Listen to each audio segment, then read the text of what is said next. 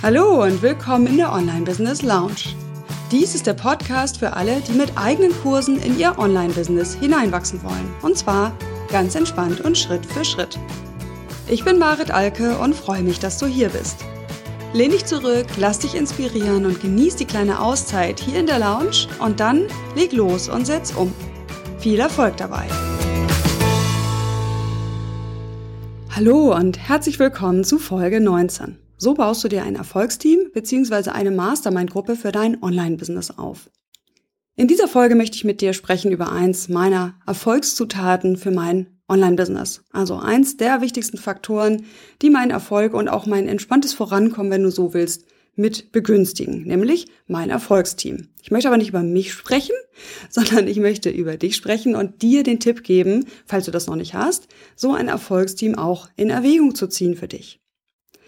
Denn du wirst ja auf dieser Reise, auf der ich dich begleite hier in meinem Podcast, immer mehr vom Selbstständigen, also vom Dienstleister, der eins zu eins seine Zeit gegen Geld tauscht, zu einem Online-Unternehmer, ja, der eben auch an seinem Business arbeiten muss, also der strategische Entscheidungen fällen muss, der ein bisschen Weitblick auch haben muss, wie soll sich das Ganze entwickeln.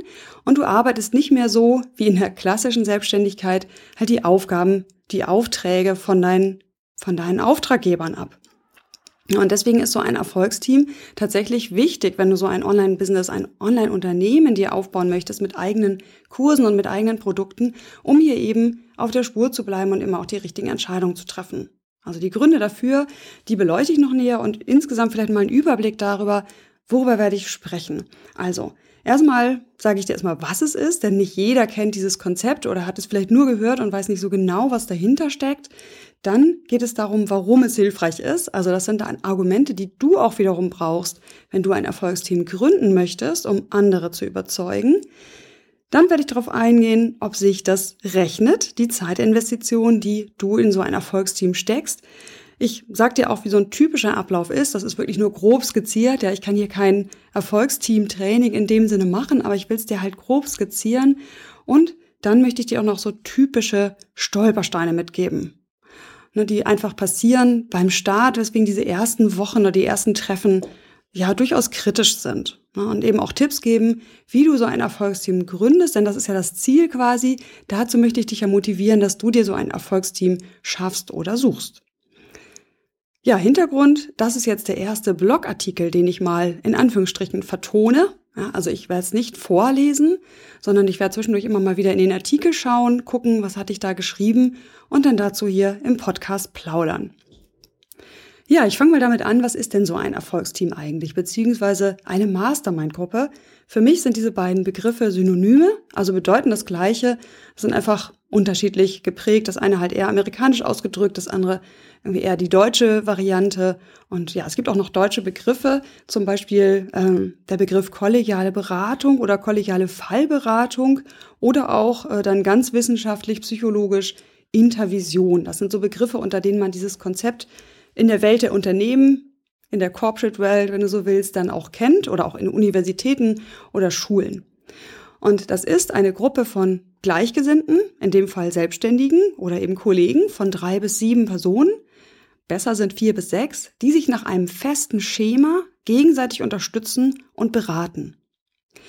Diese Unterstützergruppen oder Intervisionsgruppen, wie sie eben offiziell bezeichnet werden, kommen halt per Definition ohne Moderator aus, ja, Intervision, also untereinander beraten, weil sie sich an dieses feste Schema halten und an gemeinsam fixierten Regeln orientieren. Das ist eben das, was den Moderator ersetzt, dass man sich nach einem relativ starren Zeitschema auch richtet. Durchaus macht es aber Sinn, zu Beginn auch einem den Moderatorhut aufzugeben. Ja, der ist trotzdem Teilnehmer, aber er ist auch Moderator. Ja, während man jetzt bei einer Supervision ja eher einen hätte, der diese Gruppe leitet, der die Gruppe moderiert und sich selber mit seinen Anliegen, mit seinen Themen, mit seinen Inhalten auch zurückzieht. Ja, das ist so die klassische Trainerrolle, wenn Trainer dieses wunderbare Konzept anwenden in Trainings. Ich finde das sehr gut. Also das kann man in Seminaren auch super nutzen. Dann ist aber der Trainer ja quasi außerhalb dieses dieser kollegialen Beratung und steuert nur. Ja, während ja wir jetzt hier als Selbstständige alle an die Reihe kommen wollen und wenn wir dafür kein Geld nehmen, sondern uns halt gegenseitig unterstützen, logischerweise alle dieses gleiche Recht und die gleichen Pflichten haben. Ja, klar. Und die Mitglieder so eines Teams treffen sich natürlich in unserem Setting. Ja, wir sind ja Online-Unternehmer eben online und nicht live. Ja, während ja die kollegiale Beratung im Unternehmen natürlich in irgendwelchen Seminarräumen oder Gruppenräumen stattfindet. Ja, idealerweise finden diese Treffen regelmäßig statt in einem Turnus, den die Teilnehmer dann eben bestimmen.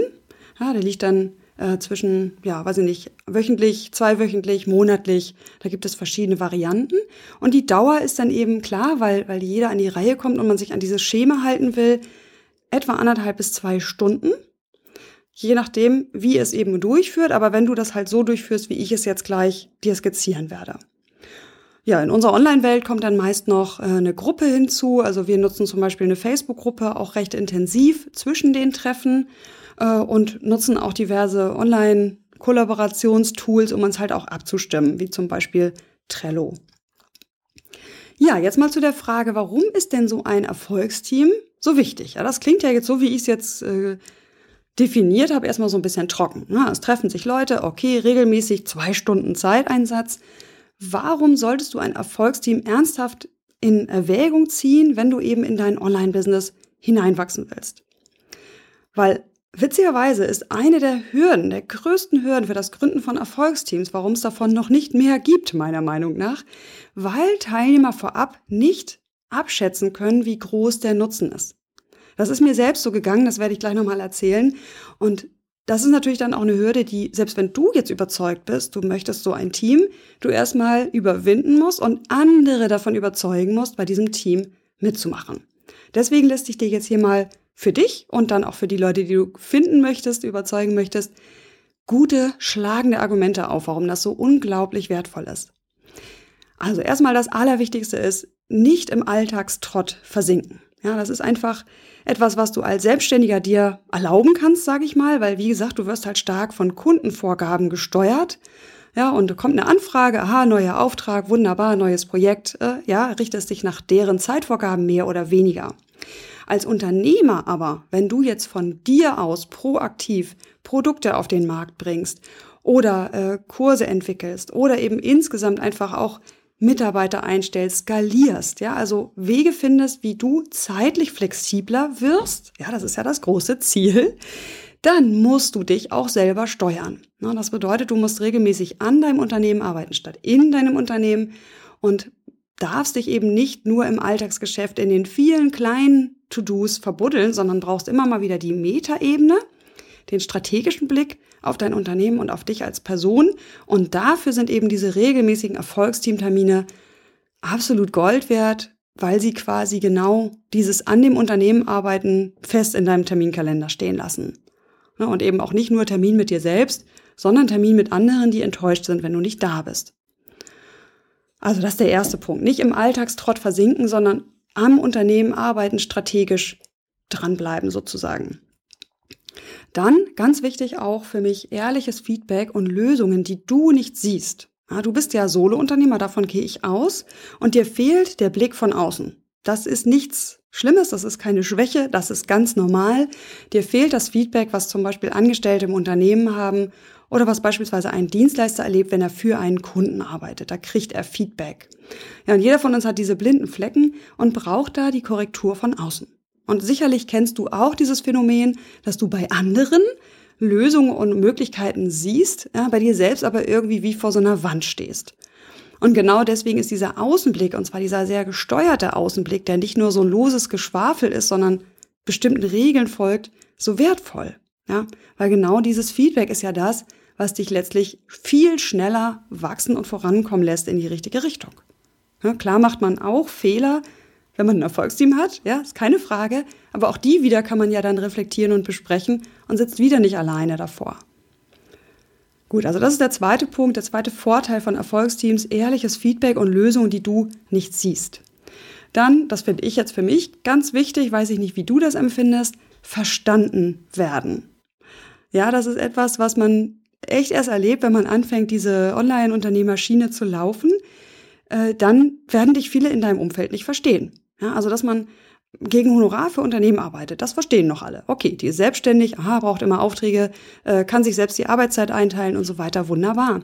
Wenn ich aber anfange zu erzählen, dass ich von meinem Homeoffice aus viele, viele Menschen erreiche, unglaublich viel kostenlos gebe, die meiste Zeit eigentlich damit verwende, Marketing zu machen, um dann mit reinen Online-Gruppenprogrammen richtig gutes Geld zu verdienen. Ja, ganz ehrlich, wenn ich das einem Nachbarn erzähle, der beispielsweise im medizinischen Bereich unterwegs ist oder sowas, die schlackern erstmal mit den Ohren. Klar, wenn ich die Chance kriege, es ein bisschen zu erklären, dann verstehen sie es auch. Nichtsdestotrotz leben sie in einer völlig anderen Welt.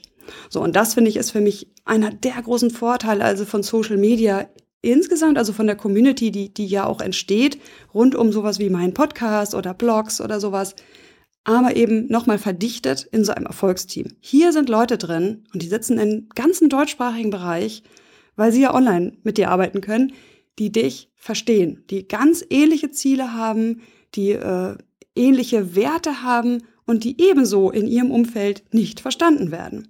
Also für mich ein wichtiger Punkt, weiß ich nicht, wie wichtig das für dich ist. In größeren Städten mag es etwas anders sein, aber für mich hier in meiner Kleinstadt bin ich echt froh, dass ich online mit Menschen arbeiten kann und so genau die richtigen Verbündeten finde. Commitment, ein weiteres Vorteil. Commitment. Du ver ver verpflichtest dich, dies gegenüber dieser Gruppe, regelmäßig da zu sein. Weil das Schwierigste ist ja, an, an Sachen dran zu bleiben. Ja, Ideen spinnen, das kann jeder. Das können super viele viel zu gut. Und das Schwierige ist eben, genau durch die Hilfe dieses Erfolgsteams immer wieder festgenagelt zu werden auf die Dinge, auf die du dich committed hast, also auf die du dich, ähm, wie nennt man das auf Deutsch? Also auf die du versprochen hast, äh, Wert zu legen. So, äh, fällt das deutsche Wort gerade nicht ein. Also weiterer Vorteil, ein Erfolgsteam schafft dir Commitment.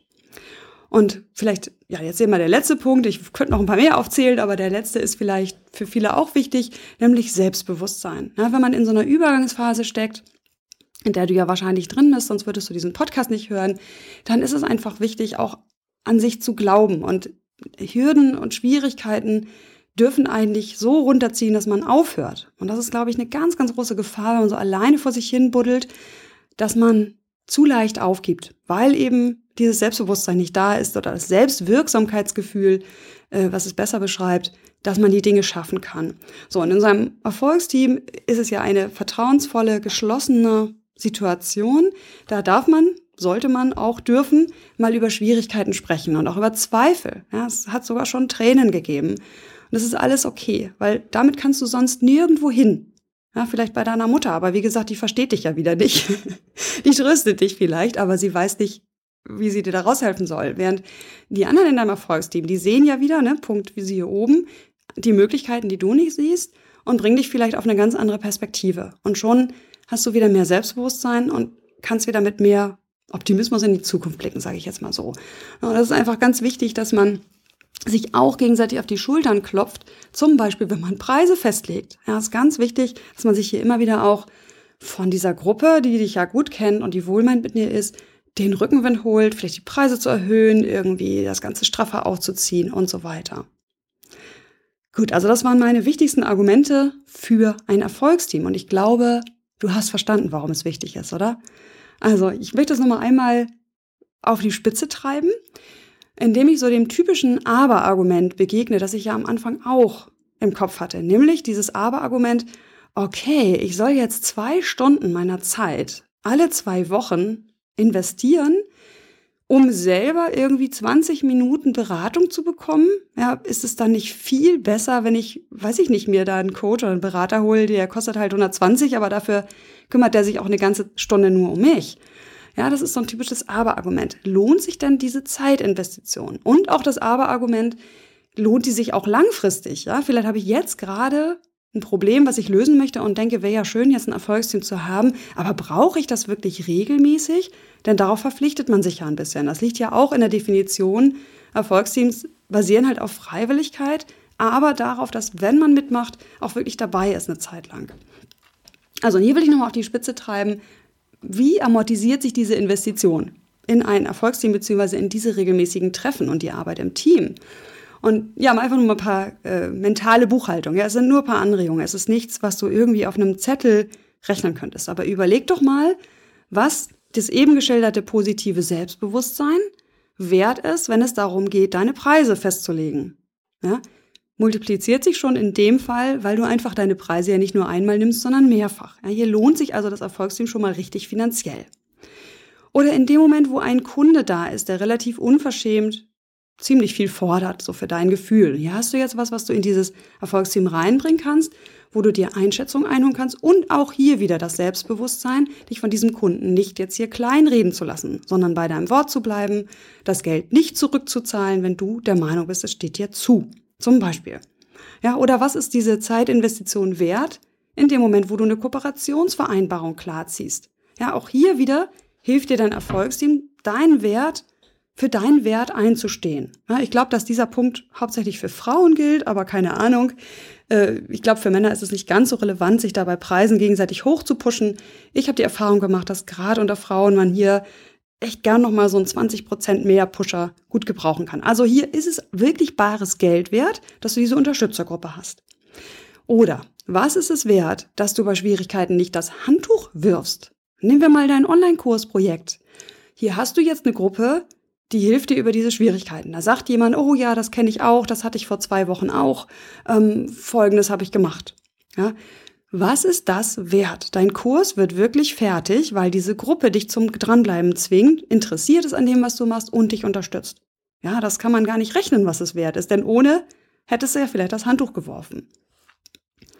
Oder was ist es wert, dass dein ähm, Webinar wirklich umgesetzt wird, dass du das wirklich machst, was du nur planst, ja. Du stellst diese Idee oder sagen wir mal so, es kommt oft vor, dass jemand eine Idee so als lose Spinnerei ins Erfolgsteam wirft, nach dem Motto, ach, ich guck mal, wie die Resonanz so ist.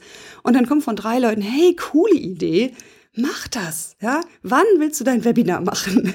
Und nagelt denjenigen wirklich auf einen Termin fest, der vorher eigentlich nur mit so einer losen Idee, ach, ich könnte ja mal ein Webinar machen, zu diesem Thema mit dem Ziel XY. So, und jetzt verpflichtet dich und, oder ja, pusht dich dieses Erfolgsteam, dieses Webinar zu machen, weil sie es eine gute Idee finden. Ja, was ist das wert? Ja, du bist viel schneller mit deinem, mit deiner Liste, die äh, aufgebaut wird durch das Webinar, oder du verkaufst viel eher über das Webinar. Oder nochmal so ein letzter Hinweis, was ist es wert, wenn du smartere, also weniger zeitaufwendigere Lösungen findest für bestimmte Probleme? Oder wenn du Abkürzungen siehst, wo du vorher super kompliziert gedacht hast. Ja, auch das ist wieder viel Arbeitszeit wert, die du sparst, weil du diese zwei Stunden investiert hast in diesen Gruppenaustausch.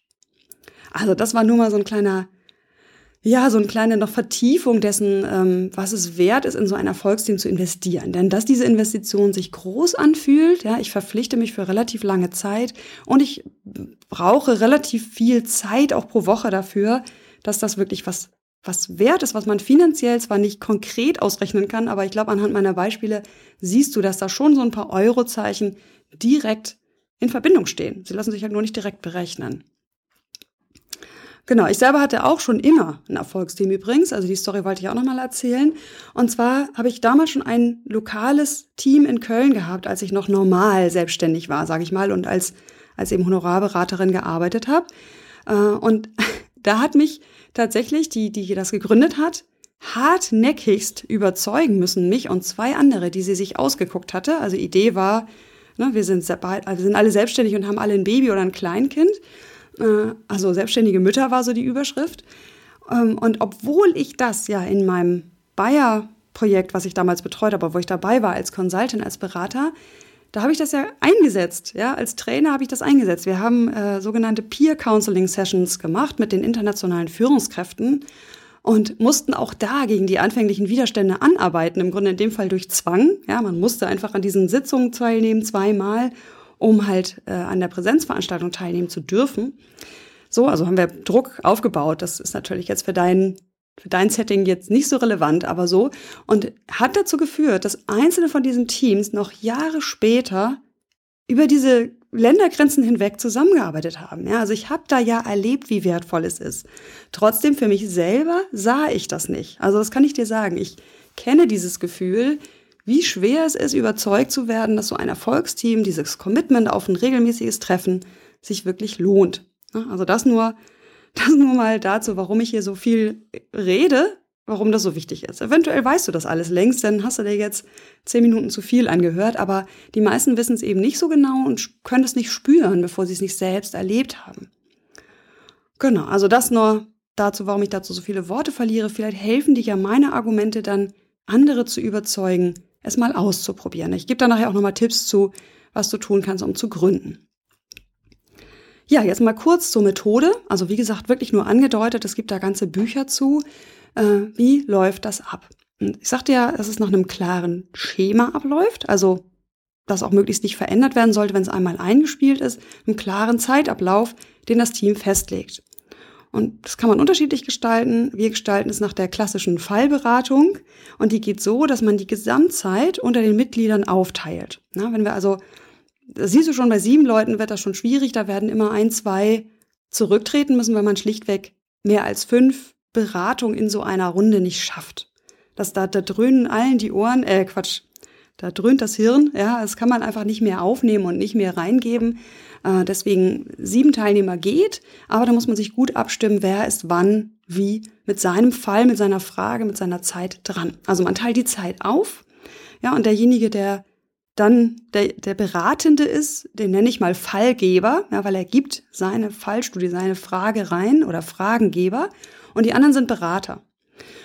Und das wechselt eben durch, ja, und auch relativ strikt. Also ihr werdet merken, wie schwierig das ist, auch diese Zeit einzuhalten. Das braucht ein bisschen Übung, ja, in 20, 25 Minuten wirklich diesen, diesen Zyklus abzulaufen. Man schafft es auch nicht immer. Aber ich empfehle wirklich hier relativ strikt zu sein und die Zügel nicht zu locker zu lassen. Ja, siehe auch später noch Stolpersteine, sonst verliert sich wieder das ähm, Aufwand-Gewinn-Verhältnis, ja, also was man jetzt an Investitionen reingibt und was man rauskriegt.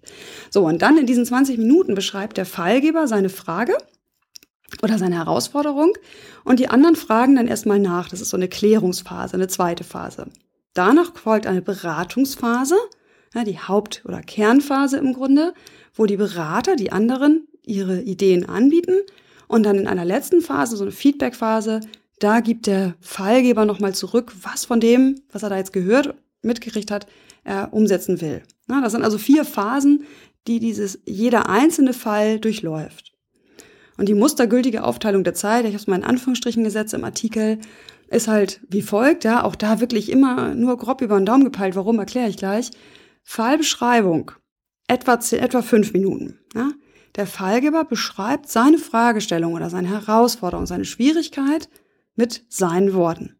Dann ist ganz wichtig, das braucht man wirklich fast immer diese Phase, in der das Anliegen wirklich geklärt wird, denn das weiß der Fallgeber oft nicht so auf den Punkt. Das heißt, die Berater müssen jetzt rausfinden, worum geht es ihm wirklich. Ja, das geht eigentlich nur durch Nachfragen und nicht, indem man eben sofort mit, ah, ich habe da folgende Idee oder das habe ich auch schon erlebt, antwortet. Also fortgeschrittene Teams machen das und das ist auch okay, die kennen sich ja ziemlich gut. Wenn ein Team sich aber noch nicht so gut kennt, finde ich es wichtig, diese Klärungsphase wirklich zu nutzen. Und selbst wenn sie die gesamte Zeit einnimmt, okay, dann ist aber trotzdem viel Klarheit geschaffen. Also diese Phase dauert etwa drei bis zehn Minuten. Ja. Dann diese Beratungsphase dauert fünf bis 15 Minuten. Ja, und im Abschluss, dieser Abschluss, der ja freiwillig ist, aber das empfehle ich, dass der Fallgeber nochmal resümiert, sich eventuell auch auf bestimmte To-Do-Schritte verpflichtet und eben sagt, was er davon umsetzen wird. Ja, und ich hatte ja gesagt, ich scheue davor zurück, so ganz exakte Zeitangaben zu machen, weil es kann sein, dass die Gruppe in einem Fall die ganzen 20 bis 25 Minuten darauf verwendet, nur das Anliegen zu klären. Habe ich eben schon angedeutet. Das ist völlig in Ordnung. Das hilft dem Fallgeber, auch wenn er vielleicht keine konkrete Lösung bekommt, aber total erstens beim nächsten Mal besser auf den Punkt zu überlegen, worum geht's ihm, ja, auch schon vorher, denn diese Fragen, die stählen auch das eigene Gehirn des Fallgebers. Und äh, es ist ja trotzdem eine Klarheit dessen, wonach er suchen soll. Ja, oft äh, geschehen hier die größeren Durchbrüche, als wenn alle unbedingt in diese Beraterrolle schlüpfen. Also da so eine gewisse Offenheit auch zu haben, dass diese Gruppendynamik schon auch bestimmte, also gute Lösungen hervorgeben wird. Dann in einem Trainingsseminar habe ich dazu mal gelernt, dass man als Trainer diese, diese Lösung, die gefundene Lösung nicht bewerten sollte. Also selbst wenn man selber denkt, oha, da hat die Gruppe jetzt aber keine Lösung gefunden, ist es trotzdem was in Bewegung gekommen beim Fallgeber ja, und nur das ist entscheidend. Und andersrum kann es aber auch sein, dass diese Klärungsphase fast gar nicht gebraucht wird, weil der Anliegengeber, der Fallgeber schon sehr klare Aufforderungen an die Gruppe macht. Er macht, sagt zum Beispiel, können wir mal brainstormen über die wichtigsten Aspekte meines Kurses. Dann geht die Gruppe sofort in dieses Brainstorming ja, und sammelt irgendwie, wie Brainstorming eben so ist, erstmal wild Ideen zum Beispiel. Dann ist die, Klär ist die Beratungsphase sehr lang und die Klärungsphase sehr kurz. Also hier bitte nicht dogmatisch sein, aber diese Vierteilung, äh, also, wie habe ich das jetzt genannt? Mal gucken. Fallbeschreibung, Klärungsphase, Beratungsphase und Abschlussphase. Diese vier Phasen würde ich zumindest am Anfang einhalten, einfach um hier eine gewisse Struktur reinzukriegen. Und dieser Ablauf ist eben angelehnt an die klassische Fallberatung, wie gesagt, zu der ich nachher auch noch einen Buchtipp gebe. Jo, dann hatte ich gesagt, ich gehe nochmal darauf ein, wie du so ein Team gründest. Also welche Tipps habe ich dafür? Ich sagte ja schon, ist nicht ganz einfach, die Leute zu überzeugen. Äh, und deswegen wird das eine der größten Herausforderungen sein, dass du jetzt die passenden Leute findest, die ansprichst und auch noch schaffst, mit denen da übereinzukommen und zu sagen, ja, wir starten gemeinsam. Also hier ein paar Tipps. Als erstes würde ich damit anfangen, ein Ziel zu definieren. Was, worum geht es dir bei diesem Erfolgsteam? Ja, was ist die, was, was ist so die übergeordnete Zielsetzung? Geht es dir um dein Wachstum als Einzelunternehmer oder geht es um ein ganz konkretes Projekt? Ja, zum Beispiel in meinem Programm, mein erster Online-Kurs, da gibt es ja auch Erfolgsteams. Sie sind da eine wichtige, ein wichtiges äh, Puzzlestück. Äh, und da geht es ja jetzt erstmal darum, sich bei diesem ersten Online-Kurs zu begleiten. Das ist erstmal darauf begrenzt. Also insofern, das ist die Frage, was ist das Ziel? Dann überleg dir, wie du dein Team zusammenstellen möchtest. Also wie die, wie die sein sollen, die anderen, die du da mit dabei haben möchtest. Und wichtig ist hier, so die richtige Balance aus Homogenität und Heterogenität zu finden. Also ein Team, was sich zu ähnlich ist, ja, wo alle wirklich so auch im gleichen Themenbereich rumfischen und sehr ähnlich auch vom, vom Typ her sind, ist meistens nicht so viel Inspiration da. Ja. Gleichzeitig ist ein Team, was sehr heterogen ist, also wo die Leute sehr unterschiedlich sind, die dabei sind, fehlt tatsächlich oft ein bisschen das Verständnis. Ja, hier musst du so ein bisschen gucken, vielleicht andere Themen, aber ähnliches Geschäftsmodell. Das macht zum Beispiel sehr viel Sinn. Ja, also zu gucken, wer möchte noch ein Business aufbauen oder wer hat eine ähnliche Vision wie ich und ist da auch gerade auf dem Weg. Ja, also da zu überlegen, wen möchte ich da eigentlich haben? Also mal so ein paar Kriterien zu überlegen für dich, wen hätte ich da gerne mit da drin? Also keine Namen, sondern erstmal nur Kriterien. So, und dann geht's eigentlich auch schon los. Dann kannst du anfangen, eine Liste mit möglichen Kandidaten zu erstellen. Erstmal mit Bleistift in Anführungsstrichen. Also es kann sich alles ändern.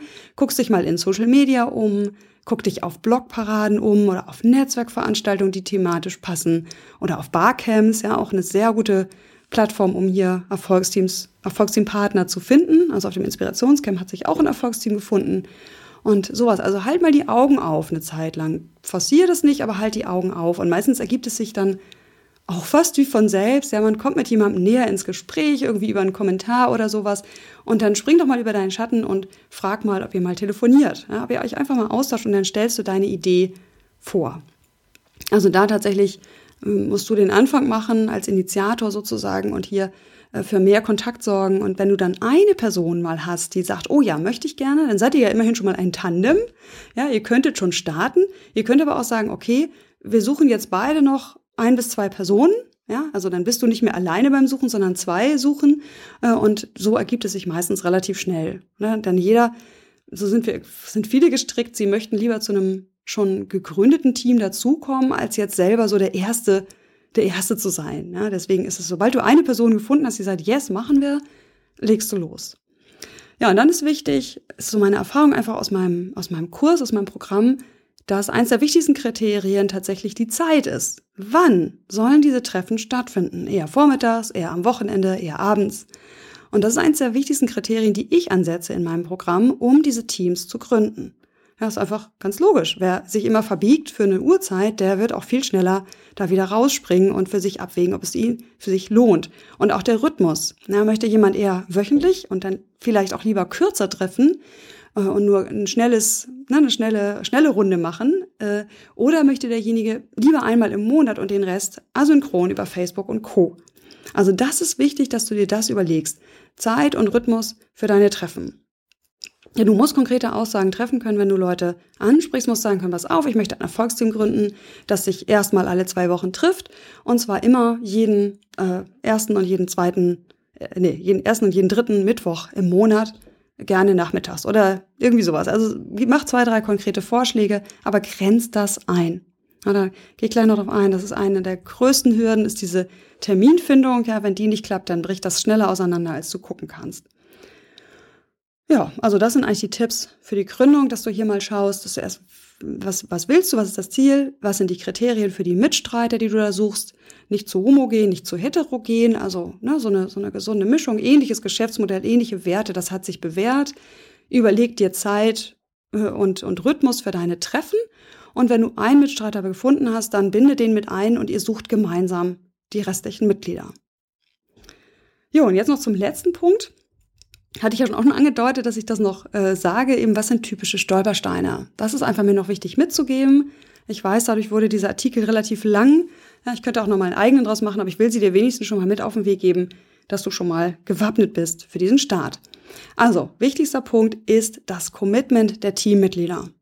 Na, wie gesagt, in diesem Bayer Führungskräfteprogramm, in dem ich mal gearbeitet habe, da haben wir das verpflichtend gemacht, weil wir wussten, es müssen erst mal drei, vier Treffen stattfinden, bevor die Teilnehmer den Nutzen spüren können. Ja, die ersten Treffen sind logischerweise noch etwas holperiger und da ist es einfach wichtig, dass die, die sich da verpflichten, wirklich auch das den Termin wichtig nehmen. Ja, das ist etwas, was du gleich zu Anfang sagen musst. Also ich sage immer, Relevanz eines Kundentermins sollte das haben. Na, dass man wirklich nur absagt, wenn jetzt beispielsweise man wirklich mit schwersten Kopfschmerzen sich nicht aus dem Bett bewegt. Ja, aber es ist kein Grund zu sagen, ah, da findet ein Webinar statt oder ähm, ach, da muss ich meine Verkaufsseite überarbeiten, weil die will ich an meinen Designer geben oder oder.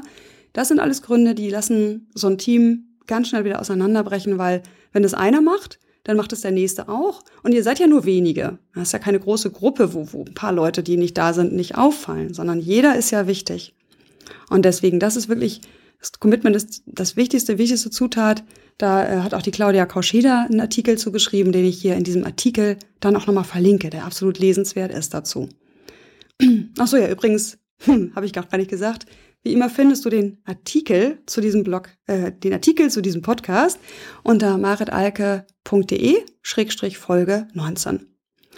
Gut, das sage ich aber später auch nochmal. So, und dann sollte für die ersten Treffen ein Moderator bestimmt werden. Auch das habe ich schon angedeutet. Einer muss die Rolle aufhaben, auf die Zeit aufzupassen. Und einer muss die Rolle haben, auch die Termingeschichte zu koordinieren. Ja, also das nicht einfach irgendwie der Gruppe zu überlassen, weil das geht bekanntlich schief, sondern einer muss das zu Beginn anstoßen. Er muss irgendwie die Zeit nehmen, er muss sagen, stopp, jetzt sind deine 20 Minuten um, komm noch bitte zum Ende, der nächste bitte.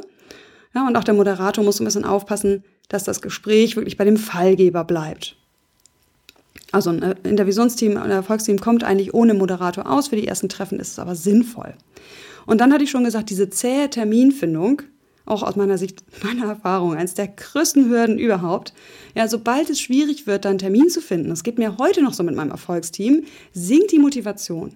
Deswegen wichtig, dass ihr von vornherein, du als Moderator, Initiator, die Termine festlegst und zwar so weit im Voraus wie möglich. Am besten sowas, was man sich leicht merken kann, irgendwie jeden letzten Mittwoch im Monat oder sowas in der Art. Ja, also zähe Terminfindung einer der größten Stolpersteine für den Start. Wenn es erstmal läuft, und die Leute wissen, wie wertvoll das ist, dann nicht mehr so sehr. Aber am Anfang, wenn noch viel Kennenlernen dabei ist, ähm, macht es einfach Sinn, hier wirklich klare Termine festzulegen und die Leute sich committen zu lassen, ja, da bin ich da. Übrigens hier auch nochmal ein Tipp. Ihr könntet ja auch sagen, wir machen mal fünf Probetermine. Ja, dann ist es nicht so dieses, ich verpflichte mich jetzt für sehr, sehr lange in diesem Erfolgsteam dabei zu bleiben und muss es deswegen gut überlegen, sondern ihr sagt fünf Termine und danach überlegen wir alle, jeder für sich, wie und ob wir weitermachen. Genau, und dann ist ein weiterer wichtiger Stolperstein, auf den du jetzt als Initiator auch aufpassen musst, dass ihr nicht in banale Fragen oder banale Themen abgleitet. Es sollte wirklich um strategische Fragen gehen, um Fragen, die dein Business betreffen, die dein Vorankommen betreffen. Und daher nicht sowas wie, äh, weiß nicht, welches Tool ist das Beste für E-Mail-Marketing? Ja, das hat eigentlich in so einem Erfolgsteam Treffen nichts zu suchen. Dafür ist diese Zeit viel zu wertvoll, die ihr da verbringt. Ja, das kann man tatsächlich besser in der Facebook-Gruppe klären. Selbst wenn es jetzt keine fürs Team gibt, klärt das lieber extern, indem ihr irgendwie in entsprechende Facebook-Gruppen reinfragt. Es sollte wirklich um strategische Themen gehen und daher ist es sinnvoll, dass du wieder als Moderator dafür sorgst, dass für die ersten Treffen die Leute sich vorweg schon mal irgendwie auch schriftlich in Stichworten ihre Frage, ihr Anliegen überlegen. Ja, das waren die wichtigsten Stolpersteine, auf die ich auch nochmal eingehen wollte. Die Stolpersteine für den Beginn. Also zähe Terminfindung. Ganz wichtig, dass es einen Moderator gibt, der die Zeiteinhaltung ähm, ja, ähm, beobachtet und ein, darauf achtet. Äh, dann das Commitment, dass die, die dabei sind, wirklich sagen, ja, der Termin ist wichtig, den trage ich mir dick im Kalender ein und das Abdriften in banale Themen verhindern, indem wieder vielleicht auch Sachen vorbereitet werden. Ja, das war mein Input zu den Erfolgsteams und ich hoffe, ich konnte dich motivieren und auch informieren, so dass du jetzt in der Lage bist, so ein eigenes Erfolgsteam dir auch zu gründen. Weil ich aber gesagt habe, dass es wirklich einer der großen Beschleuniger ist für dein Online-Business. Vielleicht bist du ein bisschen anders gestrickt, kann ja sein. Es gibt ja auch Leute, die arbeiten gerne alleine, auch ganz alleine. Ja, soll es ja geben, aber ich kenne wirklich die meisten, die eher darunter leiden als Solo-Unternehmer und gerade wenn man dann im Homeoffice ganz viel arbeitet, was ja schön ist oder eben auch ortsunabhängig, halt auf einmal so ganz auf sich zurückgeworfen zu sein. Ne, und das ist eben der Faktor, wo dann das Erfolgsteam ins Spiel kommt. Und in dieser Folge habe ich dir ein paar Tipps mit auf den Weg gegeben, wie du so ein Erfolgsteam dir gründen kannst und worauf du da achten solltest. Ja, wie gesagt, das ist auch eine Vertonung in Anführungsstrichen eines Blogartikels gewesen. Das heißt, es gibt auch einen Artikel zum Lesen dazu, der etwas anders ist, etwas besser zusammengefasst vielleicht. Der Artikel darf ja nicht so lang und ausschweifend sein wie ein Podcast, den du entspannt beim Bügeln oder Spazierengehen hörst. Äh, und deswegen findest du diesen Artikel unter maritalke.de Schrägstrich Folge 19. Wie immer freue ich mich, dass du dabei warst in der Online Business Lounge. Hoffe, dass du auch weiter neugierig bleibst auf das, was hier so kommt und freue mich auf alles, was kommt. Bis dahin, ciao!